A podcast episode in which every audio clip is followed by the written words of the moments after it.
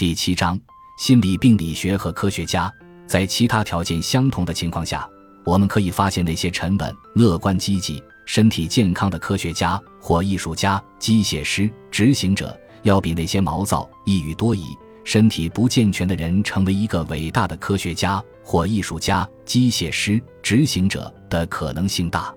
神经质的人善于扭曲现实，对现实生活存在诸多不满和抱怨。并且对未知充满恐惧，他们的行为大多取决于自己的内心，但内心脆弱，受不了刺激，却期盼得到认可。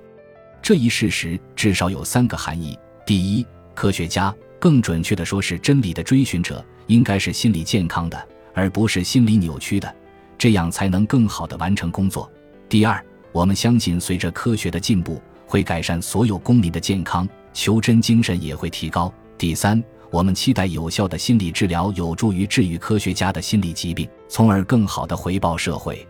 我们已经认识到一个事实，即更好的社会条件往往会通过我们对学术自由、终身教职、更高薪水等方面的推动来帮助求职者寻求知识。